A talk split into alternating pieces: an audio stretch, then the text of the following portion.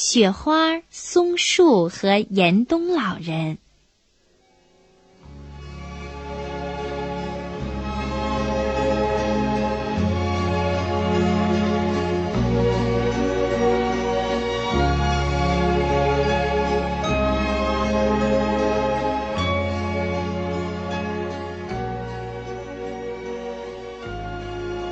一朵朵欢乐的小雪花，落在了美丽的松树上。圆圆拍着手说：“快来看呐，下雪了！松树变成了白头发的老爷爷，真好看呐！”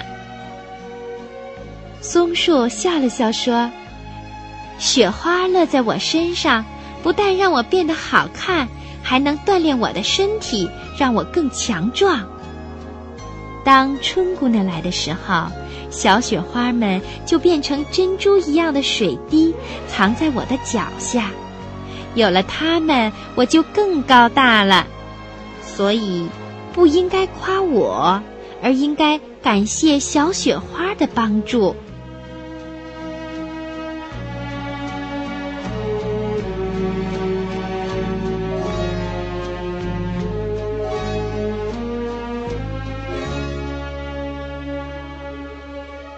小雪花们眨了眨眼睛，真诚地说：“不，如果要感谢，应该首先感谢严冬老人，是他默默的工作，把我们从云朵、水滴变成了美丽的雪花。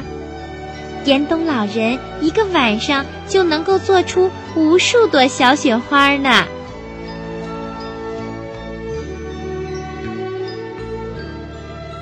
圆圆听了，他想了想，说：“哦，原来每个人的成功和荣誉都离不开别人的帮助啊。”